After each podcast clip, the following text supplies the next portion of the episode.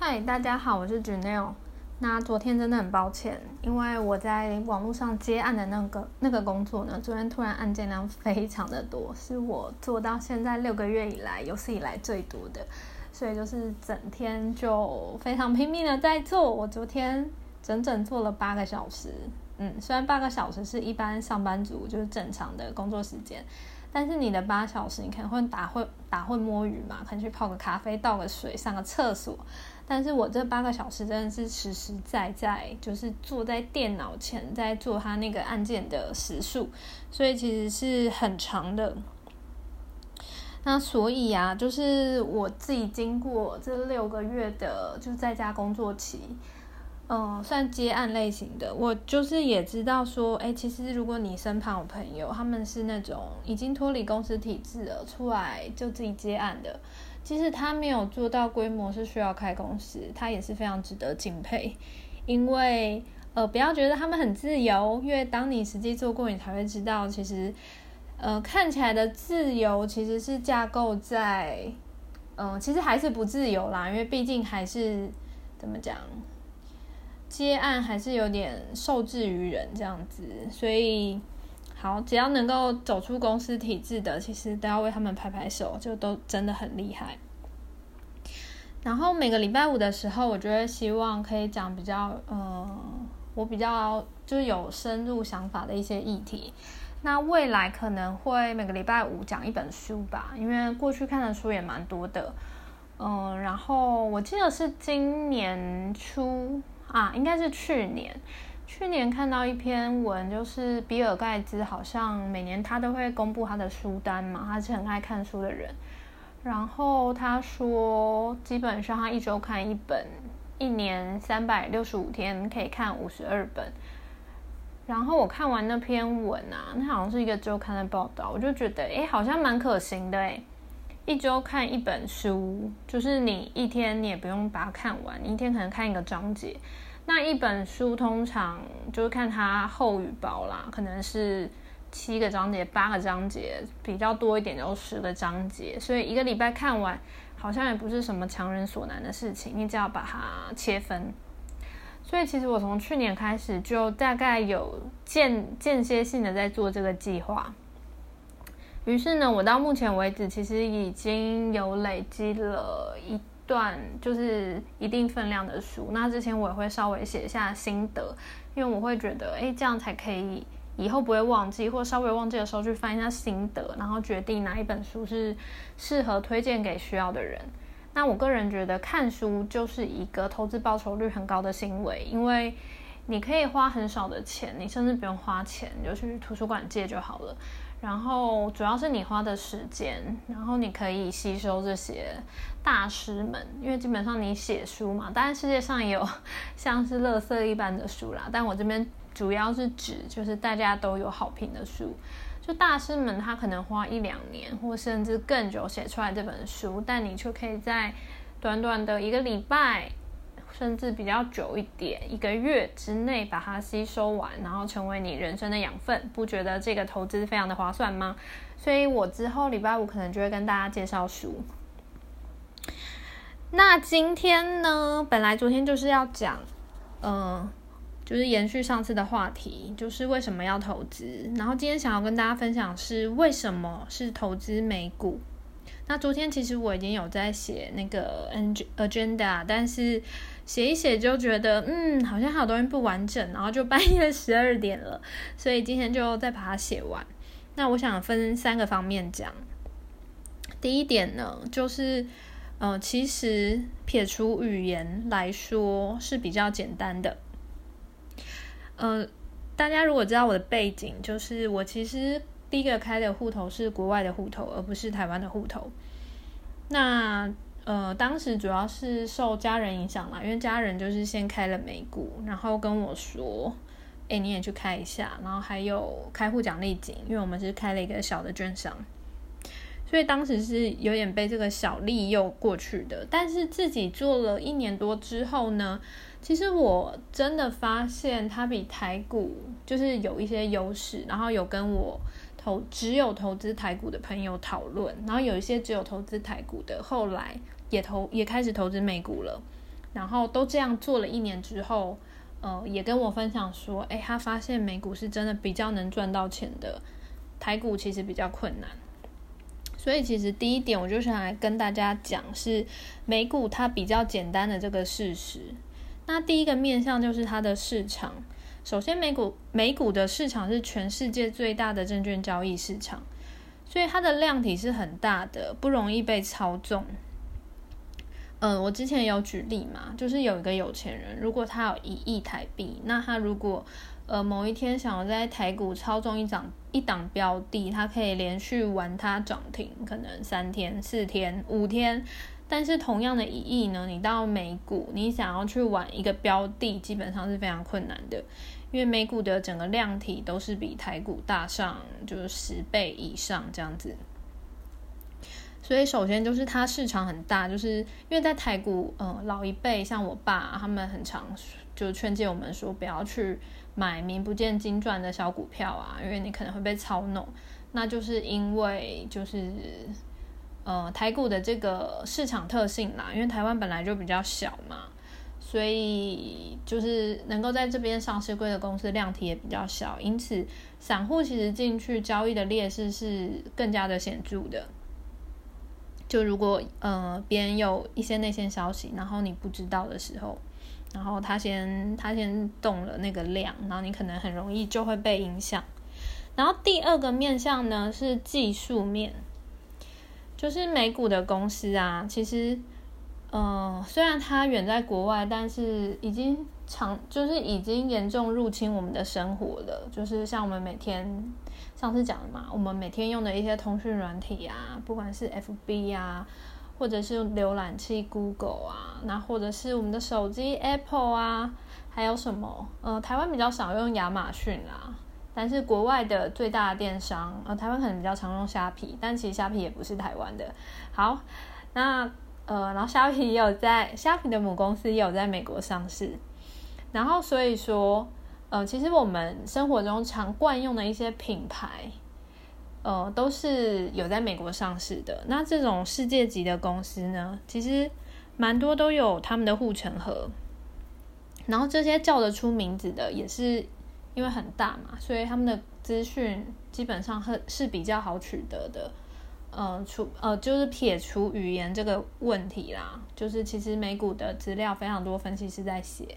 可是你反观台股呢，就是我们比较是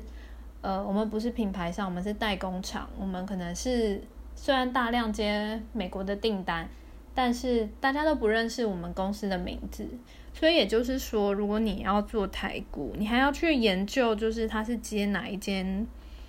公司的单，那他也可可能同时间非常多品牌商的单。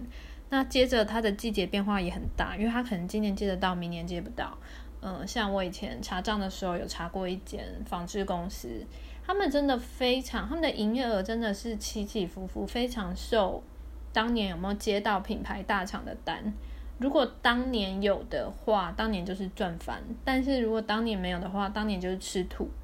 嗯，真的是差异很大。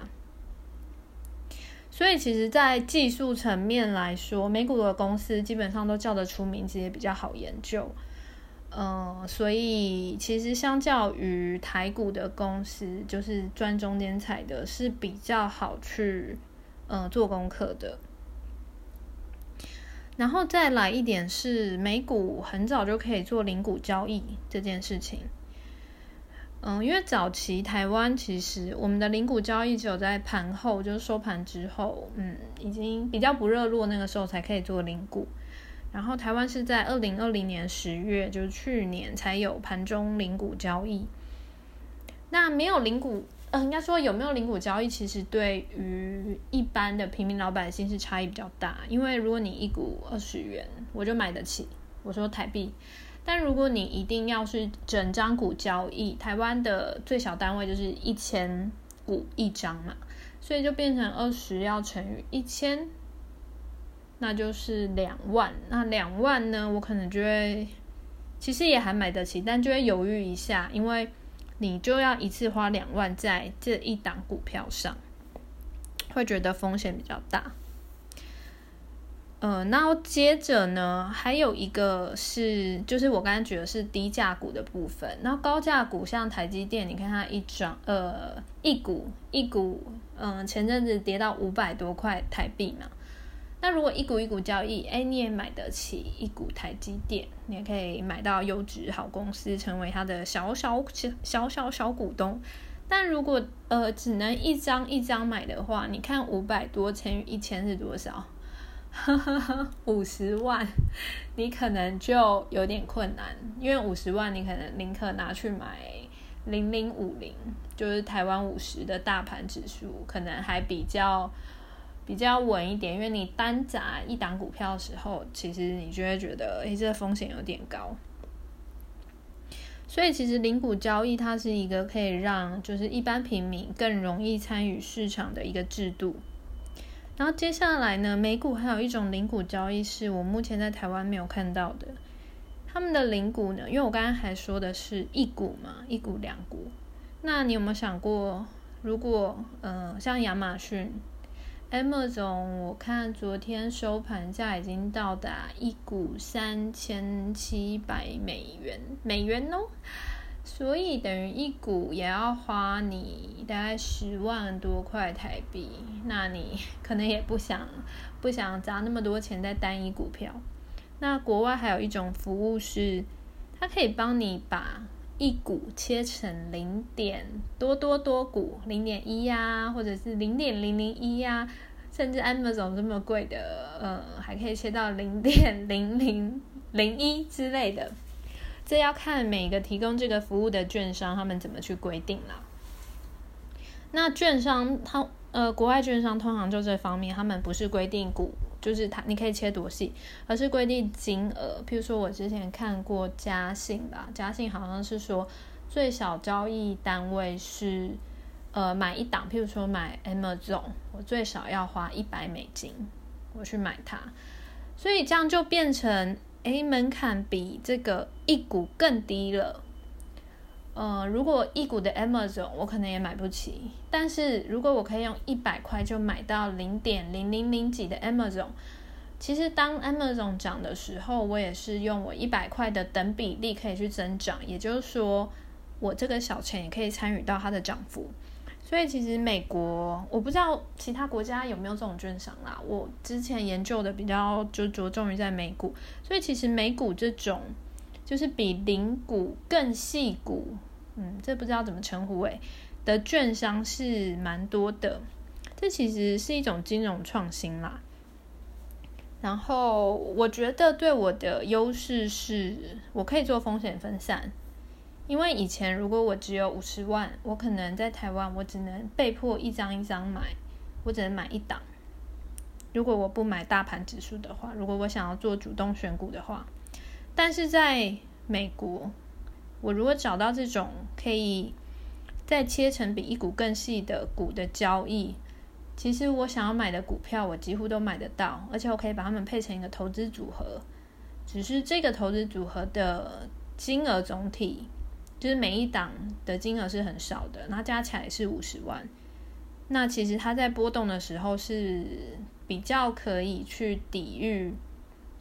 嗯，就主要看你的分配啦，比较可以去抵御，就是嗯过度的这个集中。那这种金融创新的券商呢，其实市场上也是有反对的声音，这个我知道。因为你看嘛，它这么细股，其实对于 Amazon 来说，就对于公司来说，它不会说你是股东，因为你太细了。那实物上那个券商是怎么做呢？它是用代客持有的方式去进行，也就是说呢，我呢，其实在他这边开户，当我用他的下单软体，我交易了一百元的 Amazon，其实就 Amazon 的股东名册来说，没有我这个 Janelle。Amazon 的股东名册只有这个券商，那这个券商呢，它其实就是集合了很多像我一样的散户，然后做这种可能更细微股的交易。然后当我们达到一股的时候呢，他就去跟这个 Amazon 买进一股。所以它的背后资讯架构其实是我们跟这个券券商签约，这个券商跟呃，就是他去跟那个公司下单，去市场。交易市场，然后下买那个公司的股票。所以其实，在那个公司的交易名册上呢，那个券商才是呃实际上的股东。那我们的我们是有这个权利的事实，只存在于我们跟券商的合约。所以有有一批人觉得这个风险很高，是说如果有一天券商倒了，我们会求偿无门。没错吧？有听懂那个架构吗？因为如果是我们一般在台股做交易，一定要一股一股买啊。譬如说，我去开了呃永丰证券，好，我利用永丰证券的下盘软体买，买了之后呢，好，譬如说我买台积电好了，好买了之后呢，如果永丰证券有一天就破产倒闭，我买台积电的那个股票的权利会消失不见吗？不会嘛，因为它是在集保中心。我只是透过一个中介，叫做永丰证券去买股票，所以这个中介倒与否跟我的权利没有关系，我还是拥有这个台积电股票的权利，我还是台积电的股东。但是它要回到我刚才那个国外券商的例子，因为我买到不到一股，这个不到一股其实是券商和这个投资人之间的交易，所以变成说呢，当券商倒掉的时候呢。呃，我跟他的契约当然也就自动失效了，我当然会变债务人啦。但债务人那个就是要走清算程序，能不能分到多少钱，这个就是没有办法去预料的。那同时呢，呃，他倒了之后，呃，他拥有的股票就是 Amazon，就刚刚的例子，他拥有的股票当然还是他名下的，也不会变我名下的。所以其实就变成说，呃，就是。如果你要找国呃美国的券商开户，然后是找这种的，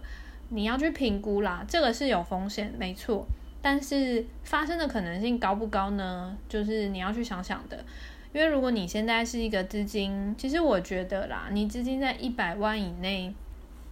你想要做分散投资，然后你又想要美国的那些好公司，你都买到，即使都是一股哦，就你也蛮难达到的。所以。嗯，就你自己也要去评估说，好，我我跟这种金融创新的券商去开户，我自己如果有一天它倒了，我自己能不能承担这个风险？如果你评估可以，那你就去做。因为像我跟我弟都是评估可以的，所以我们就去做。因为对于我们现在来说，资金量体不够大嘛。如果他真的倒了，那钱就送他吧。嗯，我们是这样想的。然后，但是他如果不倒呢？诶，其实我的资金可以比其他人他去比较传统券商没有这种服务的，可以更获得那个资产配置的这个优势。所以你要自己去想，就是没有一件事情是只有优点没有缺点，很多时候都是优缺点共共存。嗯，只是我们应该要考虑的不是说哦，它有缺点，所以我不去做。而是要去评估它发生的几率，嗯，如果真的是高到你不能承受，那你可能就暂缓。但如果其实那几率其实没有想象中的那么高，那有点就是杞人忧天。那第一个就是我刚才说，为什么投资美股？为什么起步是是美股？就是刚才讲的那三个点，一个是市场，一个是它的技术，再是它的操作方式，可以做零股交易，都是我觉得。呃，对初学者来说比较简单，比较好上手的。然后第二个原因呢，就是呃，念会计的嘛，觉得很在意成本。它第二个原因就是，其实它的交易成本是比较低的。好，首先第一个部分就是税。呃，台湾有一个叫做证券交易税，就是你只要做交易这个行为，还不管你有没有赚或赔哦。你只要做交易这个行为，政府就会从你交易当中去扣税。那台湾现在是千分之三嘛？你会觉得很少吗？但我告诉你哦，美国是零，所以有没有觉得更少？然后尤其如果你是交易量很很大的，就是呃，通常啦，很频繁交易的都是那种像我们一样，就是资金量体不够大，所以会想要用。频繁，这有点难听的字。频繁抽插这件事情，嗯，去完成就是想要在短时间内赚到比较多利润的这个结果。那这样一来呢，其实税就会很贵，因为呃，就它那个税是在你卖掉的时候收，就变成哎，你每做一次交易一来一回，你就会被收千分之三。但是美国这个部分是零。然后接下来是手续费的部分，就是我们不是委托一个券商帮我们去市场交易嘛，然后这个券商也会抽你一点手续费嘛。然后在台湾就是呃零点一四二五 percent，然后看券商愿意为你打几折这样子。可是呢，你知道美国他们的券商已经竞争到。嗯，现在交易美股啊，或美股的 ETF 啊，这种手续费是零。其实超多券商现在手续费都是零的，所以你看啊，就变成说，刚才交易税美国也不收，然后手续费美国的券商也不收。好，接下来你会问一个问题，因为毕竟你要在美国交易嘛，你要先把钱汇到国外才可以做交易。那呃，台湾的交易话，你只要把钱转到，就是看你在哪个券商开户，它的扣款指定银行是哪一个，你只要汇到那边就好了，那就不需要手续费，不需要汇费。但是你把钱汇去美国，好，中间可能会有一笔你会觉得很贵的汇费，是那个汇费的确是一笔成本，所以在传统的券商啊，就是我之前也看了一些文章，基本上是建议啦。你至少每一笔你会台币五十万过去，那他就可以把你的会费压到你会的五十万的，好像是百分之零点二 percent 吧，就是相较起来那个成本没有那么高。但是呢，现在还有一些就是金融创新的国外券商呢，它可以接受你不用汇款的方式，就不用电电汇的方式，它接受你用其他支付方式，譬如说 PayPal。或者是你刷信用卡，台湾的信用卡也可以。呃，那这样一来呢，其实你的会费成本也不存在了，因为你刷信用卡过去的时候，虽然有海外交易手续费一点五 percent，每一笔都一点五 percent，但是呢，台湾其实嗯有一些嗯信用卡发行机构，它的。它的那个回馈金都非常的高，就它的信用卡回馈优惠可能是，嗯，二点几趴或三趴。那这个时候，它其实可以 cover 掉这个信用卡的，就是海外交易手续费，还让你倒赚一点点。所以，嗯，这个部分呢，在金融创新的呃外国券商之下，连会费这个成本都不存在了。所以这个是，嗯，我说我喜欢美股的原因，就是它的成本真的是很低。然后再来，嗯，我来讲一下，就是不适合的人，就是不适合投资美股的人，因为大家就会，嗯，就是网络上啦，就是会有鼓吹投资，就是鼓吹直接在。就是国外开户啊，投资美股好像比较多都鼓吹这个，但是也有很怕的人，就从来没有接触过美国的券商啊，然后可能自己也觉得英文不好啊，然后就很害怕操作，然后就会用台湾的副委托。但是用副委托呢，好像就在网络上被笑，好像是老人家才用这个。但是，呃，我自己觉得啦，每个东西存在都有它的价值。那有人会去用，让这个东西持续存在，一定是这个东西还是有有价值，只是，呃，可能对多数人来说不是那么适合，所以多数人不选择这条路。但是也可以不用去笑它。我觉得我们可以客观一点去看这件事情。然后就我自己短短大概两年的投资历程，我觉得不适合投资美股的人哦。第一个就是大户，就是非常有钱的人。那也不能说他不适合，应该是说他呃有没有要直接把钱汇到美国的券商去投资美股，或者是在台湾用副委托的方式去投资美股。对他来说差异不大，那个手续费差异其实不太大。那原因是，就他已经有是大户了嘛，所以他其实可以跟券商，就国内的券商谈到很优惠的嗯，交易成本就是几乎很低。然后再来是，嗯，它可以有，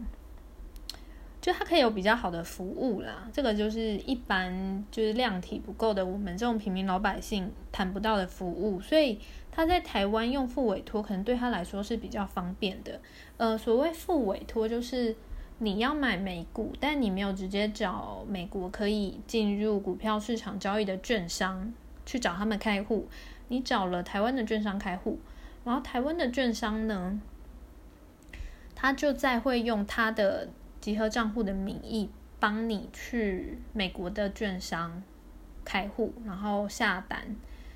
那这个来说，就是比较应该是说，在一些后端税务啊，或者是嗯成本的处理上会比较单纯。就如果有交呃有争议的时候，嗯，至少啦，你在台湾的券商，你找得到人去问他嘛，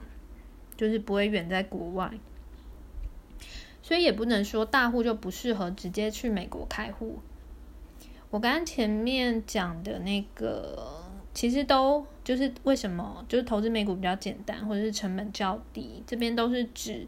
直接跑去国外的券商开户交易美股这个行为。然后，所以这边现在要讲的是比较不适合这样做的人。第一个就是大户，因为他可能在国内这样做，他还可以有更多优惠。那这个是散户们所不知道的。然后第二种人就是年纪比较大的人。嗯，这个年纪比较大，你要考虑自己啦，因为每个人的寿命不同嘛，谁会知道？但是呢，直接在国外开户头，然后做美股，最大的风险就是，如果你有一天离开世界，然后你家人没有人知道你在海外有投资，那这个钱就这样不见了，就有点可惜。那或者是呢，你家人虽然知道，但是。大家还要汇回这个程序，那这个程序你就会产生成本，因为美国对外国人的遗产税免税额只有六万美金哦，这其实是非常少的，一百八十万。嗯，其实我我自己现在就已经在国外的投资部位就达到这个金额，所以说，嗯，如果你是年纪比较大的，就是大家可能要想想啦，就是。陆续把资产移转回台湾，嗯，除非你在国外可能是，嗯，就是你有开公司还是什么，你还可以做别的条件上的策略去考量。不然，我现在比较是，就如果你就是个人户，然后就是一个很有钱的老人家，然后你做美股投资，你可能要想想。呃，你是不是要把大多数的资产放在国外？那如果有一天你走了，那这个你的家人要怎么处理？所以年纪比较大的就是要去考虑啦。所以有人就会陆续可能转回用副委托，或者是他就陆续把部位解掉，然后投到台湾的，嗯。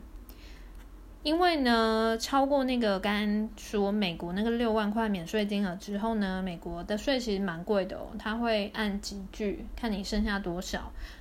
扣十五 percent 到四十 percent 不等的遗产税。那我不知道大家知不知道台湾的遗产税免税额？台湾遗产税免税额其实高达我之前算过一千多万吧，台币。所以其实这个相差是蛮悬殊的。就如果你是老人家的话，你肯定要考虑一下，呃，直接去国外开户，然后投资美股的做法，对你来说是有一个时间上的风险。然后再第三种人，就是喜欢领股利的人，过生活的人。那因为呃，对于美国来说，台湾跟他没有租税协定，所以每一笔。呃，你投资的美股产生的股利所得，都会直接被扣三十 percent 的扣缴税，剩下的七十 percent 到了你的户头。所以，对于喜欢领股利、买这种会省股利的公司的人，这其实是非常伤的。